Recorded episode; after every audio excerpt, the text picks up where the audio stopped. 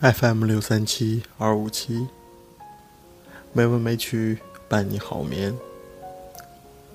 亲爱的朋友们，大家晚上好，我是主播小黄。今天是二零二二年八月二十三日，欢迎您如期来到《美文美曲》第两千八百期节目。今天为大家带来的散文是《历史的城市》。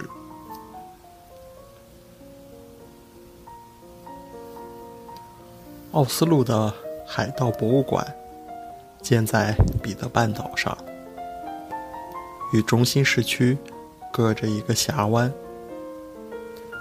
主要是一栋楼，不大，但一进门就见到那艘把船梢敲到了半天上的海盗船，立即精神一振。这栋楼。从外面看，应该有两三层吧，但里面就是这么一个让海盗船嚣张其势的大厅。而且仔细一看，还委屈了那艘船。他当年在北国的海天间，该是如何的狂放舒展？哀悼就是海盗，以此命名。不是为了幽默，多少抢掠烧杀的坏事都干了。长长的年月间，地球的很大一部分都为之而惊恐万分，闻风丧胆。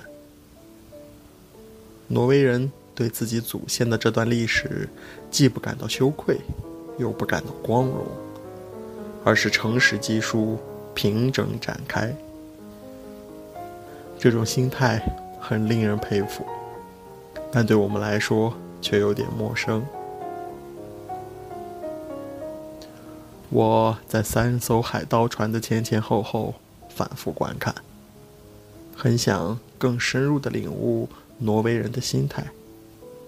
进门时听他们的馆长说了，挪威总人口四百万，每年到这个博物馆来参观的。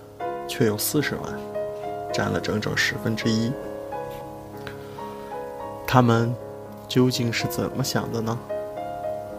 从种种文字看，他们丝毫没有为海盗招魂的意思，也未曾为祖先的暴行而向受害的各国道歉。这种不做道德价值取向的立场，是凭什么建立的呢？想起美国人类学家摩尔根的一个说法，他说人类分成三个阶段演进：一是蒙昧时期，二是野蛮时期，三是文明时期。此间值得我们注意的学术关节是，野蛮相对于蒙昧是一种进步，且又是文明的前身。你看，挪威，古代也是有人在海边捕点鱼、打点猎、采点野果，后来又学会了种植和造船，生活形态非常落后，应付不了气候变化和人口增多。八世纪后期开始海盗活动，对被劫掠的地区和居民。犯了大罪，但从远距离看去，客观上又推动了航海，促进了贸易，扩大了移民，加强了交流。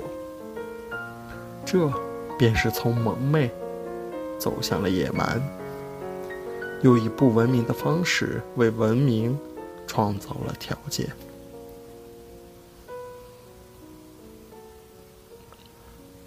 从博物馆的展出来看，海盗的活动也不是完全一致。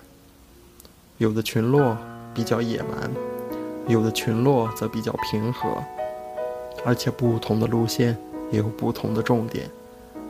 例如，对于英格兰、法兰西、西班牙，以抢掠为主；而对于俄罗斯一带，更多的是贸易，有些群岛则由于挪威赖以为生，到冰岛、格陵兰这样冰天雪地中定居去了。但即便是抢劫和贸易，也都有人在当地定居下来。定居是对一种文明的进入，不管开始时的身份和态度如何，迟早会受到当地文明的同化。从他们的行为规律来看，越是到了富裕的地区，越是到与自己原来的生态拉开了很大差距的地区，态度越蛮横。但正是这样的地区，文明程度也高。日后对他们同化的力量也越大，因此武力上的失败者，不久又成了文明上的战胜者。这便是由野蛮阶段向文明阶段过渡的环境原因。与环境同时起作用的是时间。有些劣迹累累的海盗，终其一生无法真正的归附。文明生态，但他们只要在文明的环境里定居下来，子孙们却会变成另外一种人。放下屠刀，立地成佛，这样的契机，不见得会在一个人身上集中发生，但在生命的繁衍过程中，却是必然。这么说来，难道一切恶习都迟早能转化成正面的力量？不对。